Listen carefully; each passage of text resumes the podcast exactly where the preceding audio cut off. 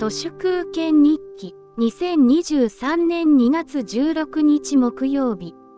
フジテレビ記者時代の岸信千代による列車事故グダグダレポが入社5年目とは思えないほどあまりにもひどいと今更サルベージ拡散されていますが七光の参上親の343光。危機として己の選挙ホームページに載せた家系図に有力男性の血のつながりしか載っていないのも目がくらむほどの愚かさ爆発です。長州ハイジャック王朝の滅亡ももうすぐそこですね。滅亡といえば福島第一原発のメルトダウン事故による放射能汚染水をアルプス処理水というサントリーの南アルプス天然水みたいにネーミングして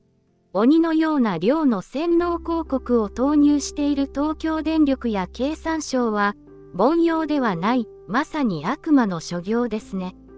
ゲッペルスもびっくりヘドが出ます。東京電力も経産省も実質的には破綻組織です。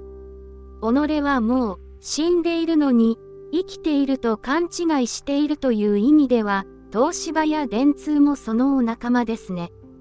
一日でも早く後ろの百太郎によって除霊されるべきだと思います。アルプス処理水という悪魔のネーミングに南アルプス市やサントリーが抗議しないのは彼らもまたヨーロッパのアルプスという名前を勝手に拝借して有料誤認表示をイケシャーシャーとしてアルプスのイメージをいいように使い倒しているアコギな連中だからでしょうか。カジノのことを IR と呼ぶとかもそうですが、すべての情報は命令です。岸信千代記者によるグダグダの中継も権力からの強制的なメッセージです。朝日新聞の届く朝、NHK おはよう日本の映る朝に生きていると、命令を鵜呑みにする奴隷脳になり下がります。多くの人々は命令のシャワーに麻痺して気がつけば昭和19年の軍国少年と似たような思考法に陥ります。YouTuber の目がうつろな早口を見ていると、ミイラ取りがミイラになる典型だと思いますね。命令を命令だと思わない人間が誰かに命令する構造です。コロナ禍による家飲みエタノール注入が2年続くと、かなりの人間のエタノール依存がだいぶ仕上がってきています。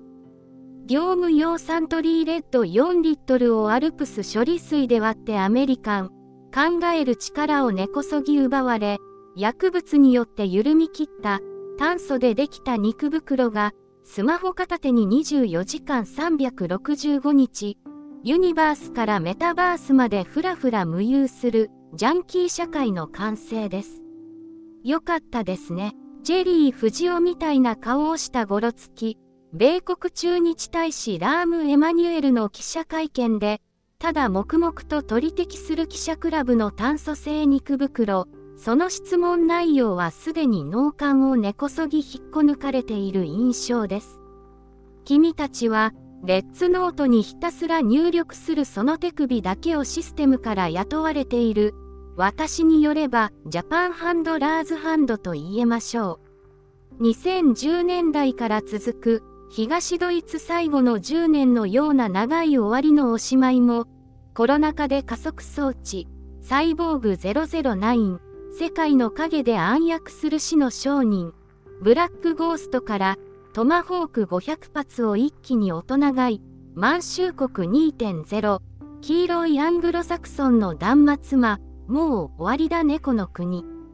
本日は以上です。ありがとうございました。人の行く裏に道あり花の山。